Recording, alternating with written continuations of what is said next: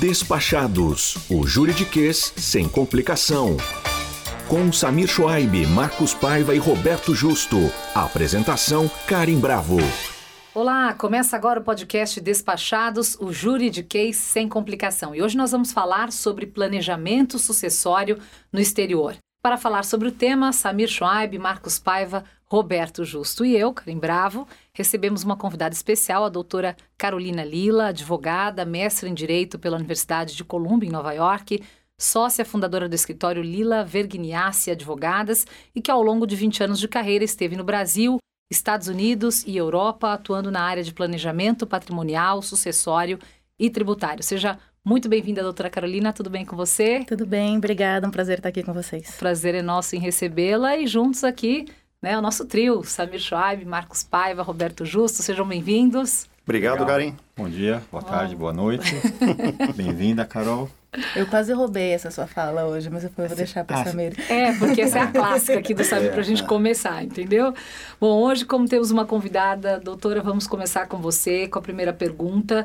É, quais são as principais preocupações que alguém que tenha patrimônio, seja conta bancária, investimentos, imóveis no exterior, deve ter em se tratando do planejamento sucessório desses ativos?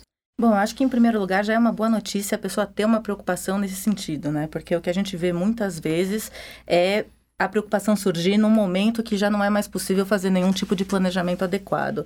Então, eu acho que assim, pensar no planejamento sucessório quando está tudo bem seria um primeiro passo entender que o planejamento sucessório que eventualmente é feito no Brasil muitas vezes não vai ser suficiente para também transmitir aquele patrimônio que está no exterior. E aí atentar a questões específicas de como jurisdicção os países envolvidos, então onde está o bem, onde estão os herdeiros, é, quais são as instituições envolvidas, então instituições financeiras com regras específicas, a provedores é, de estruturas para esse tipo de patrimônio. Então, acho que esse é um bom começo. Samir? E só uma coisa interessante que é para os nossos ouvintes entenderem, que é o seguinte, é, no, no, caso do falecimento de uma pessoa que é residente no Brasil, que tenha bens no exterior, às vezes as pessoas se confundem e acham que no processo de inventário aqui no Brasil vai constar os bens no exterior. E isso não é verdade. Então, é, no inventário feito no Brasil, se inventaria, se partilha apenas os bens que estão no Brasil. Os bens que estão no exterior, se não tiver um planejamento sucessório, que a, que a Carol falou aqui, vai ter que ser feito um inventário naquele país. E se tiver bens em, em vários países, serão vários inventários naquele país. Então, esse é mais um motivo de se fazer, de se pensar no planejamento da sucessão lá fora, para evitar custos e tempo, desgaste, etc. É, e, e nessa linha também, Carol, Hoje é muito fácil você investir no exterior. A gente já fez aqui alguns podcasts sobre a nova lei. E é quando a gente viaja, até tem propaganda no próprio avião. Olha, invista na, na, na instituição tanto, faça não sei o quê. E aí eu queria te perguntar, hum, por exemplo, investir. O camarada tem uma conta corrente lá, ele acha que está tá resolvido. Ou seja, ele acha que automaticamente vai para os herdeiros dele, ou para a esposa, ou vice-versa, né? É, queria que você explicasse para a gente se ele precisa ver qual ativo que ele tem e o que ele precisa fazer. A gente vai bater papo aqui, tem meia hora para conversar, mas especificamente nessa, nessa, linha dos ativos. Deixa, deixa eu só complementar claro. a pergunta do, do, Justo, é o Paiva falando aqui, Carol, bem-vinda, né? Quais são, é, quais são as alternativas, né? O Justo falou de uma conta corrente bancária, que você já, já vai explicar, mas quais são as alternativas né, de um planejamento sucessório no exterior? Tá, então pegando um pouquinho as perguntas de vocês dois, começando pela parte de conta bancária, é a conta bancária é, no exterior, dependendo do país onde ela esteja localizada, ela tem alternativas dentro da própria conta que podem é, permitir essa transferência automática aí do patrimônio. Então, em algumas situações, em alguns tipos de conta e em alguns países, por exemplo, vou dar o exemplo dos Estados Unidos, eu posso ter uma conta bancária conjunta, mas não aquela conta conjunta que a gente já conhece aqui no Brasil, que só coloca dois titulares, em que uh, eu estabeleço regras específicas. O, o, próprio banco tem o formulário dele para que eu possa estabelecer regras específicas de se 100% do patrimônio que está naquela conta vai para o cotitular. Ou outra alternativa, existem alguns tipos de conta que você pode estabelecer na própria conta para quem que vai aquele recurso na minha falta. Então, por exemplo, eu tenho uma conta no exterior e eu na minha sozinha e na minha falta eu quero estabelecer que essa conta vai para os meus dois filhos. O próprio banco às vezes, principalmente nos Estados Unidos, Europa é um pouquinho diferente, vai ter a possibilidade de eu listar na própria conta. Ou seja, na minha falta, eu, os meus herdeiros vão apresentar o atestado de óbito para o banco e aí por conta dessa, de, das características desse formulário específico que foi feito, o próprio banco vai poder passar para os beneficiários. Eu não preciso apresentar o inventário, é só o testado de óbito e já está lá o beneficiário, ele já passa. É, por, exato, por mas é, é, importante dizer que isso é a exceção. Então, em regra, voltando para a pergunta do Justo, se eu tenho uma conta sozinha e aí eu faleço, o banco vai depender da onde está a conta e da instituição financeira, mas normalmente o banco ele vai precisar de uma comprovação de quem são os herdeiros daquela conta. E a tá. forma que eu vou comprovar isso varia muito. Então acho que uma das coisas que eu sempre falo para quem está começando a fazer esse tipo de investimento é perguntar o que, que acontece ou o que eu posso fazer para que esse patrimônio seja transferido. Por exemplo, construindo um pouquinho na tua pergunta, é. é. hoje contas digitais. Então, eu tenho uma conta digital aqui no Brasil que eu posso abrir minha conta no exterior. Eu entrei em contato antes de tomar essa decisão de abrir essa conta lá fora e perguntei quando eu falecer, o que, que acontece com esse patrimônio? Aquela instituição específica falou Olha, nesse caso, a gente resgata todo o, o investimento no exterior, manda para o Brasil, porque são contas conectadas, era aquela conta digital conectada da conta do Brasil para a conta no exterior, e aí vocês fazem, seguem com o inventário. É interessante. Em outras instituições, aí é diferente, por exemplo, desses bancos digitais que não têm uma conexão com uma conta no Brasil, aí muito provavelmente os meus herdeiros vão ter aí uma dor de cabeçazinha para fazer e essa só transferência. complementando, desculpa aí, Paiva, Uh, quando você fala ah, da conta corrente, os ativos que estão bucados nessa conta corrente também, não é só o depósito à vista. Então, se eu tenho ativos lá, do Tesouro Americano, por exemplo, ações da, de empresas americanas, e tudo isso vai para o herdeiro, então. Ou para o herdeiro não, para aquela pessoa que ele designou na abertura da é, conta corrente. Se são ativos custodiados, quando você consegue transferir a custódia, ou seja, a conta, eles vão automaticamente. O que a gente tem que tomar cuidado nesse seu exemplo são eventuais questões tributárias de outros países com relação a imposto de herança. Mas eu acho que, assim, é uma regra geral aí no, no planejamento do acessório exterior, se eu consigo transferir o recipiente, seja o recipiente uma conta, seja o recipiente uma companhia, o que está dentro dele vai seguir essa regra para essa transferência. Então, assim, eu acho que, voltando para a questão da conta, existem instrumentos dentro da própria conta que não são automáticos, que eu tenho que solicitar especificamente para a instituição financeira, que vão permitir essa transferência quase que automática, ou seja, sem a necessidade de um inventário no exterior para os meus beneficiários. Uma outra alternativa, que aí acho que vocês até falaram isso quando estavam falando de inventário no Brasil, é o testamento. Mas, como o Samir falou, um testamento aqui no Brasil, ele muito provavelmente não vai ser suficiente para começar um processo de inventário do patrimônio no exterior. Pelo contrário, muitas vezes o que a gente vê no testamento aqui no Brasil é que ele tem uma cláusula dizendo que eventuais bens no exterior serão inventariados de acordo com aquela jurisdição. Por quê? Porque o juiz no Brasil, ele não tem poderes para inventariar, para transferir o patrimônio que está no exterior. Então, o que, que eu posso fazer? E aí, muitos países permitem isso, mas, de novo, eu odeio quando a resposta é depende, mas infelizmente nesse caso. Advogado, né, Depende muito. Muitos países vão permitir em que eu, que eu faça uma sucessão com base no testamento. Ah, então tá bom. Então eu tenho meu testamento no exterior, faleci, vou apresentar aquele testamento para a instituição financeira e isso vai ser suficiente para transferir aqueles ativos. Não, na verdade, o, o testamento ele é um ponto de partida, mas muitas vezes ele vai sim exigir um processo de inventário.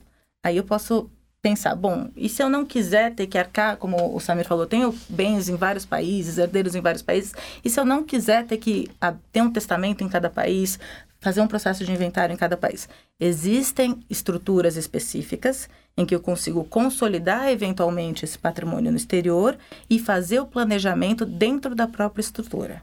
Ah, e Carol, existe alguma alternativa para o planejamento sucessório envolvendo filhos menores ou pessoas com necessidades específicas? Existe. Então, entrando um pouquinho aí nessas estruturas, tem como objetivo dispensar o processo de inventário. Vocês já falaram aqui das companhias offshore, então acho que todo mundo já, já entendeu um pouquinho do que, que é esse conceito. Então, a companhia offshore é uma companhia no exterior que vai aí deter o patrimônio lá fora. Então, ela pode ter uma conta nos Estados Unidos, uma conta na Suíça, eventualmente um, um imóvel. E aí, ao invés de eu ter que me preocupar com o planejamento sucessório específico de cada um desses ativos, eu vou me preocupar com o planejamento dessa companhia. Então aí eu posso fazer eventualmente classes de ações, eu posso atrelar um testamento, mas ao invés de ter vários testamentos, um testamento só na jurisdição onde está aquela ação, posso ter alternativas de titularidade conjunta nessa estrutura. E aí, voltando para a pergunta da Karen, mas porque o que, que o inventário faz, o mesmo inventário lá fora? Olha, a pessoa que faleceu tinha esse patrimônio, tinha essa companhia offshore. Aqui, testamento, inventário na jurisdição, 50% das ações fica para o meu filho A, 50% das ações meu filho B, por exemplo. Mas e se eu tenho alguém que precisa de um cuidado ao longo do tempo? Ou seja, que não pode, ou por alguma razão não deve receber imediatamente esse patrimônio, seja por conta da idade, seja por uma necessidade de que esse patrimônio ele seja pago aí ao longo, ao longo do tempo. Aí a gente entra um pouquinho nas estruturas fiduciárias. Então, é, eu acho que quando vocês estavam falando da nova tributação de investimento exterior, vocês acabaram explicando um pouquinho o que é um trust, por exemplo. Então, essas estruturas fiduciárias, normalmente, elas são um arranjo contratual em que eu estabeleço o que deve acontecer com aquele patrimônio na minha falta. E é bem mais livre que no Brasil, né? O trust você pode... A, flexibilidade é muito maior, né? Acho que isso é importante. Eu acho que eu falo para alguns clientes que tem coisas que só o trust faz por você. Então, assim, eu acho que existia muita resistência, só fazendo um parênteses aí, eu acho que existia alguma, alguma insegurança das pessoas com relação a esse tipo de estrutura, porque não é uma estrutura que existe, que está normatizada aqui no Brasil. Mas um dos pontos positivos, se é que a gente pode falar assim, de, de alguns pontos positivos da nova lei de tributação, é que ela trouxe qual é a regra tributária para estruturas de trust, que vocês falaram também é, em outro episódio. Pelo menos, quer dizer, é, pelo menos há uma lei ordinária que fala de trust, né? Não, não existia antes. Né? E, Exatamente. Carol, na sua experiência, é, é, seria legal os ouvintes saberem que, o, que a gente, no trust, a gente já explicou isso, mas a gente entrega os bens para alguém administrar para a gente, vai sendo bem simplista. Ou seja, essa pessoa, essa entidade que vai administrar é chamada de trustee. Você já teve algum problema com algum trustee de alguns clientes Deus que, que não entregou, que ou seja, algum problema sério nesse sentido, que demorou para entregar? Olha, eu acho que um dos fatores de insegurança de quem pensa num trust, ou seja, ah, puxa, mas eu vou dar esse meu patrimônio para essa companhia lá fora. Então, isso é um, do, um, dos pontos de atenção. A gente tem que aí escolher provedores de qualidades. Eu não tenho histórias de terror com trust, mas eu tenho histórias de terror com, com fundação aí, que é, que é uma estrutura similar dentro dessa fiduciária, que é basicamente uma história que a gente teve com o Samir. Um cliente do Samir. Um cliente do Samir, obrigada. é, em que o cliente não queria mais aquela estrutura, ele fez aquela estrutura quando os filhos eram pequenos, ele tinha uma necessidade de que aquele patrimônio não passasse imediatamente na falta dele, mas fosse distribuído paulatinamente até que os filhos fossem maiores. E aí chegou um momento que os filhos já eram maiores, já trabalhavam com ele, já não tinha mais sentido aquela estrutura, ele queria migrar para algo mais simples. E era uma época em que aquela jurisdição estava perdendo muitas estruturas. Hum. Meu Deus, para a gente liberar aquela estrutura, o dinheiro, o dinheiro foi extremamente complicado. Então. É, mostra a rigidez, né? A rigidez do trust. Né? É, mas às vezes. É que ali era a fundação a pergunta, né? e era um pouco a empresa que não era. É, é, é isso, é isso que eu ia falou. chegar. É. Não é o instituto, é quem você escolheu para te prestar o serviço. Então, o instituto em si, ele existe desde a época das cruzadas. Então, a pessoa ia para a guerra, deixava aquele patrimônio com alguém de confiança dela, e falava: olha, se eu não voltar, passa esse patrimônio para os meus filhos. Então, essa é a origem. Hoje a gente tem uma jurisprudência gigante disso é, lá fora. Então, o que eu acho? O trust, ele é uma estrutura super segura, como eu falei, ele tem coisas que ele só faz para você, principalmente essa possibilidade de distribuições no tempo. Então, se eu tenho um beneficiário que vai precisar de cuidados especiais de saúde ao longo do tempo, eu fico preocupada, poxa, o que, que eu vou fazer quando eu não estiver mais aqui e esse patrimônio tiver que passar para os meus filhos, ele tem uma incapacidade, ele não pode gerir esse patrimônio, quem que vai pagar o plano de saúde, quem que vai pagar as despesas de moradia dele. Então, na estrutura de trust, eu consigo contratualmente estabelecer que, olha, ao invés de você passar essa bolada de uma vez só para o meu beneficiário, eu quero que você se ocupe em pagar despesa de saúde, despesa de manutenção, despesa de, de educação, despesa de advogado, se precisar entrar com alguma ação específica. Especialmente essas, né? Principalmente essa. É, essa não pode faltar. Essa não pode faltar. Mas eu tenho, um, eu tenho, eu tenho um caso que uma das preocupações maior da, da, da, pessoa que fez a estrutura é que os filhos o coloquem numa casa de repouso. Ele não quer ir para uma casa de repouso, ele quer ser tratado em casa ou no hospital. Então, mas isso é um grande ponto. Deixa eu fazer uma observação para a gente depois passar para o tema. Mas aqui não tem, no Brasil não tem trust e, e nos países em que há trust, a gente até falou em, em outro podcast, o pessoal estranha. O pessoal de fora estranha não ter trust aqui. Porque essa questão pessoal é muito importante você pensar. Por exemplo, uma pessoa aqui no Brasil, ela pode falar, oh, se eu tiver um AVC, se eu tiver um problema sério, se não tem a estrutura de um trust aqui, ele vai depender de alguém para cuidar dele. Quer dizer, se, o trust pode fazer isso por ele. Ele pode. pode colocar o dinheiro num trust, ele, e falar, o beneficiário sou eu mesmo, ou se eu ficar doente e não tiver condições né, de gerir meu patrimônio, o trust vai pagar hospital, vai pagar médicos, enfim. É por isso e não é existe essa figura aqui no Brasil. Né? Ah. Você vai depender de alguém sempre. A honestidade do trustee, né? E como é Sim, que faz é. para escolher o trust, né? Como o é trustee? Que... Eu acho que você tem que procurar. É, é... Ah, então eu vou começar a procurar um advogado lá fora, vou começar a procurar um provedor lá fora. Na minha opinião, comece procurando dentro do Brasil. Se você está no Brasil, para mim o ponto de partida é procurar algum advogado da tua confiança, pode ser a partir da tua instituição financeira, a partir de, enfim, dentro do Brasil, que entenda desse tópico e que vá te ajudar a achar provedores de qualidade com quem você já tem 20 anos, 30 anos de, de, de experiência, é, em jurisdições que também tem uma legislação de qualidade, porque se alguma coisa der errado, eu posso aí acessar não a corte, a, né? a corte, naquela jurisdição eh, para ter essa essa paz de espírito. Mas assim, eu quero tranquilizar um pouco com, é, com relação à, à, estrutura de trust, principalmente quando a gente está falando de ativos financeiros, porque por mais que eu tenha essa questão contratual com esse trustee, que pode ser um provedor independente ou pode inclusive ser de uma instituição fi financeira, algumas ainda têm é, fazem esse tipo de, de estrutura, o ativo fica custodiado na instituição financeira da tua confiança. Então, você consegue fazer essa estrutura de forma a ter diversas camadas, uh, né? camadas, em que você não precisa colocar toda a tua sorte nas Sim. mãos de um lugar só, entendeu? Acho que é importante falar que esse, esse, caso que a gente falou da fundação, que deu problema, é a exceção da exceção. A, a, a estrutura ela é muito segura e um ponto que a gente que é, é interessante falar, uma das vantagens do Trust, que tem um projeto, inclusive no Brasil, né, em, que está que ainda não, não foi eh, não, apreciado pelo não entrou Congresso. em vigor, mas é uma, existe um projeto para ter o trust no Brasil, mas não temos ainda. E uma das vantagens do trust é realmente regular a sucessão. Então, assim, aquela pessoa ou aquela família que tem um patrimônio grande, tem dinheiro lá fora e não quer que os filhos, por exemplo, com 18 anos já tenham acesso a um dinheirão. Você pode fazer de forma que, ao longo do tempo, essas, os filhos vão recebendo um percentual para que tenha ambição na vida, Sim. que vá trabalhar, etc. Mama, dá para fazer isso, dá para fazer uma série de regras.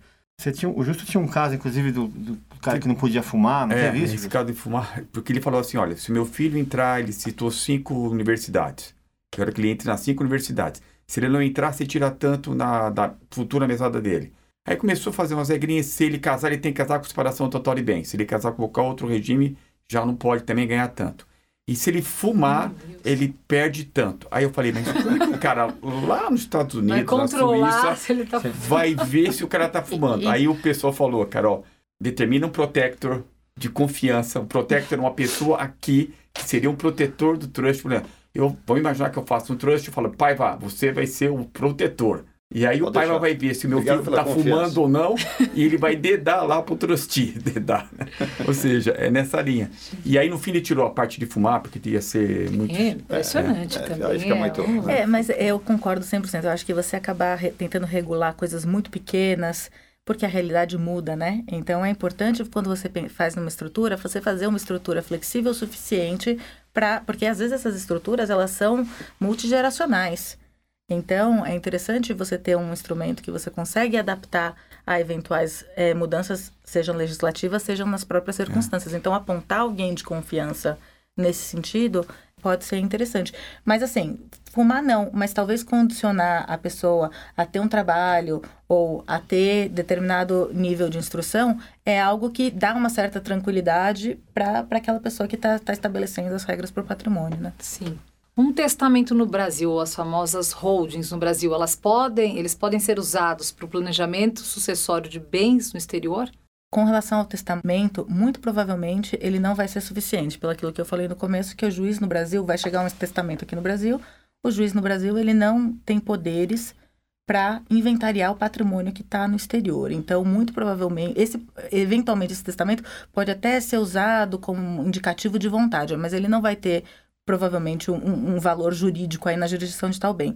A holding no Brasil, teoricamente, uma empresa no Brasil, teoricamente não, na prática, uma empresa no Brasil pode ter bens no exterior. Mas se a gente estiver falando de investimentos no exterior, muito provavelmente, do ponto de vista tributário, não vai fazer o menor sentido. É. Deixa eu só mudar um pouco é, o assunto, é o seguinte. Quer dizer, é, você tem bens no Brasil, bens no exterior, como nós falamos aqui, você vai ter que ter um inventário aqui e um inventário lá, ou fazer um planejamento sucessório para que seja automático lá. Agora, aqui no Brasil você tem herdeiros com regras. Aqui tem a legítima, 50%, enfim, tem os herdeiros necessários, né? os herdeiros não necessários. E lá no exterior eu não tenho essa figura.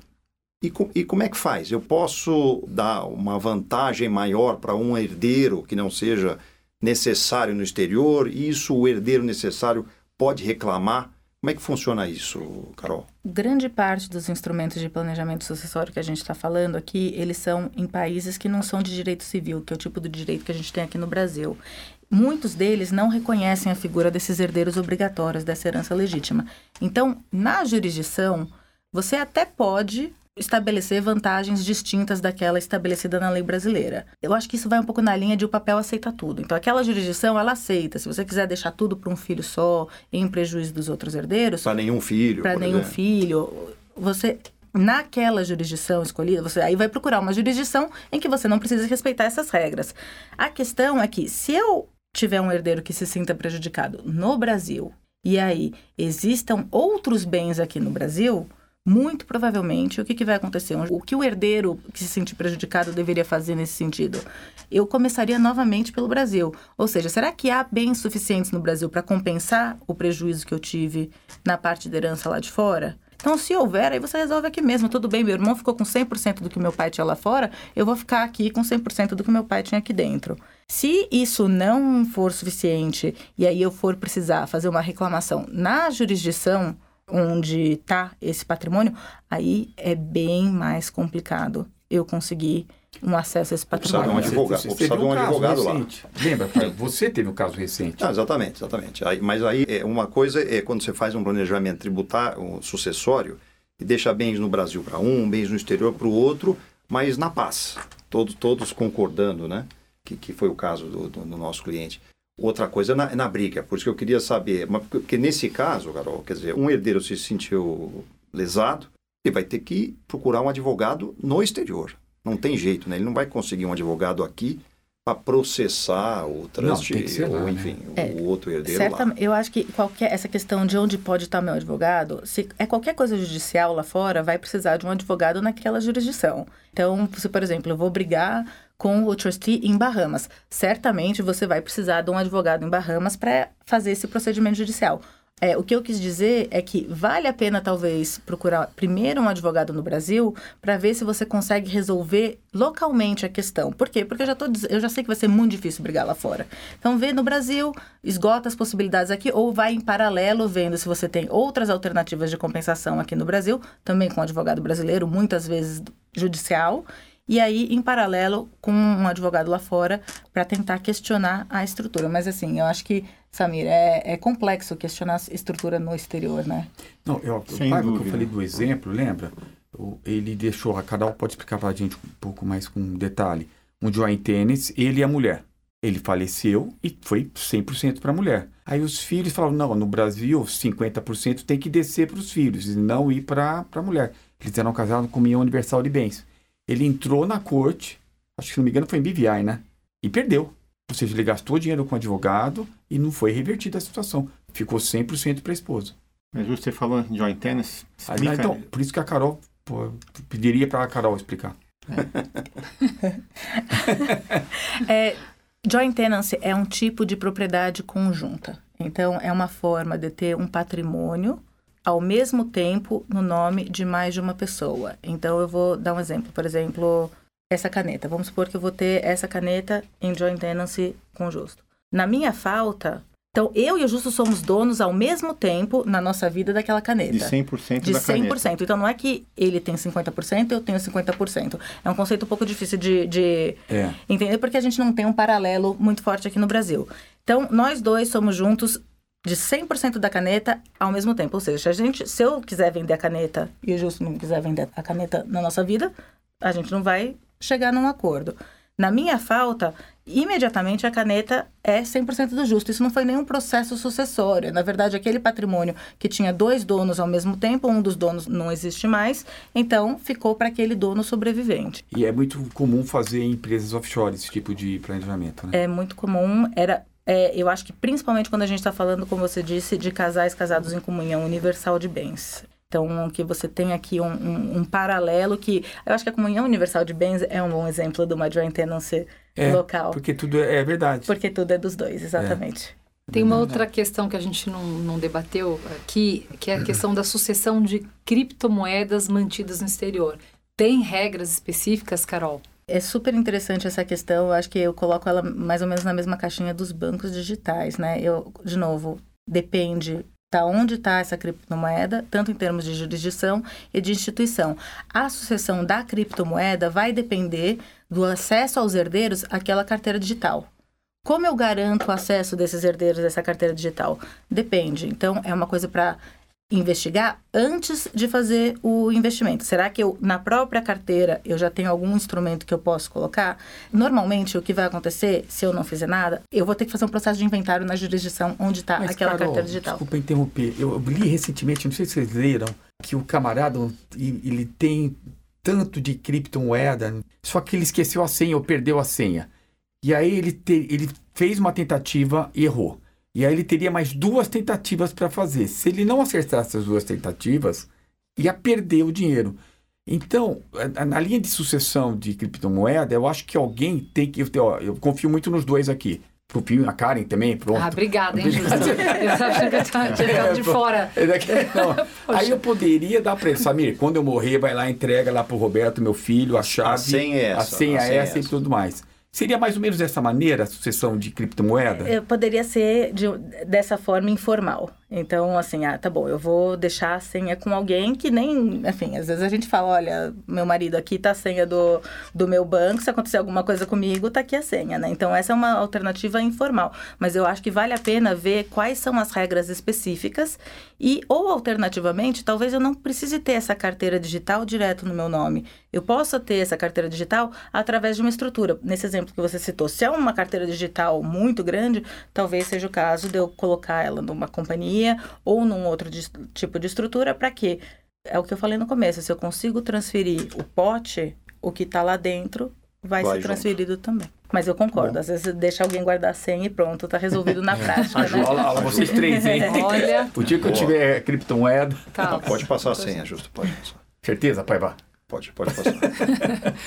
Gente, nosso tempo chegou ao fim. Vocês querem complementar com alguma pergunta a mais para Carol? É, é, só que é, passou muito rapidinho, Carol. Eu sei que a maioria das pessoas que investem no exterior, ainda mais agora que a gente falou que tem bastante gente investindo, investem nos Estados Unidos. E geralmente eles não têm nada sofisticado, como offshore, como trust.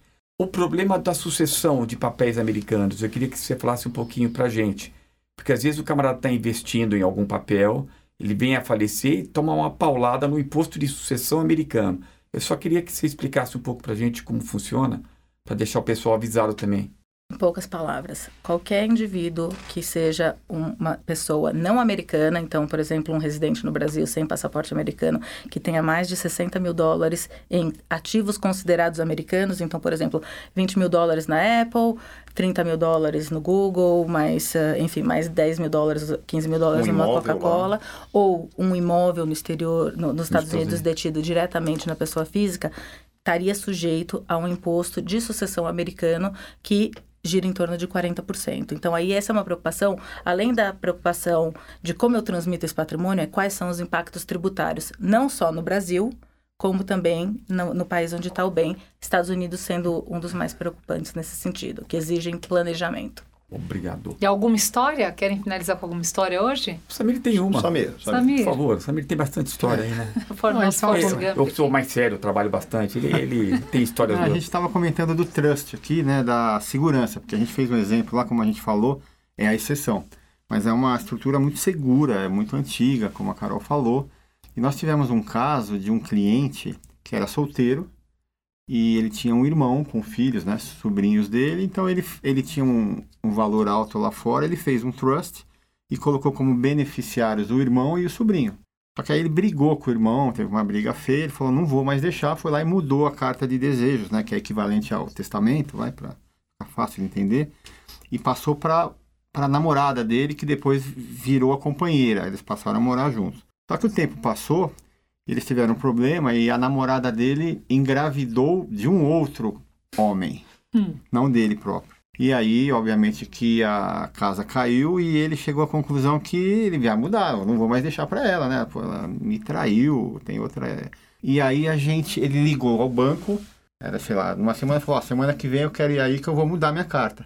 Marcou a reunião, tudo certinho, ok. Mas, infelizmente, né, ninguém fica, ninguém é eterno, nunca se sabe. No fim de semana, no fim de semana seguinte, antes da reunião, ele morreu.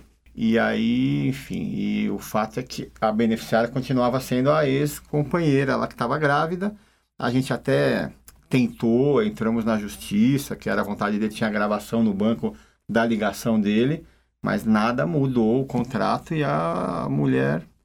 Eu nem diria que ela é sortuda, sortuda é o, O que casou? o, o que casou com ela, né? O pai da criança. o pai da criança. E ficou para ela 100% do valor. Ah, né? Então, então é muito seguro pro bem, né? E às vezes até se não fizer a coisa corretamente, se não, se não tiver atualizado, vai para quem tiver escrito ali. né? Agora, essa intenção ela pode ser mudada várias vezes ou há um limite de, de Quantas mudança? vezes quiser. Quantas Ok. vezes quiser. Então, dependendo da forma que você estabelece essa intenção, é de novo, é o importante é fazer uma estrutura flexível que se adapte a novas realidades, né? É, é pode uma história mudar. Mas, engraçada, Samir, é não bem- um pouco é- triste, É, bem triste Mas Mas é história, uma né? realidade, a gente precisa ficar atento a É, isso. E né? é só nesse sentido, é, às vezes você fala com uma pessoa e fala, poxa, mas eu tenho 35 anos, por que, que eu tenho que me preocupar com o planejamento sucessório? A idade é só um dos fatores, né? Isso aqui é. Ah, é, claro. Por isso que o pai já pode colocar a gente no trust dele um dia ainda, né? Pô, beleza. Vou pensar, Ju- meu Samir, vou pensar. Eu tirei a chave da criptomoeda. O justo sim. Planejamento Samir, eu feito. Perfeito. é. Gente, felizmente chegou ao fim aqui o nosso bate-papo. Muito obrigada, doutora Carolina, por aceitar o nosso convite para estar aqui no Despachados. Foi uma honra recebê-la aqui. Obrigada, foi um prazer. E obrigada ao nosso trio também, Samir Schweib, Marcos Paiva, Roberto Justo. Sempre estamos juntos aqui. É um prazer sempre papear com vocês sobre os assuntos jurídicos, né? O nosso juridiquês Sem sem complicação. Obrigado. Até a Obrigado. próxima. Obrigado, Carol. Obrigado. Obrigada. Despachados, o juridiquês sem complicação. Realização Rádio Cultura FM, Fundação Padre Anchieta.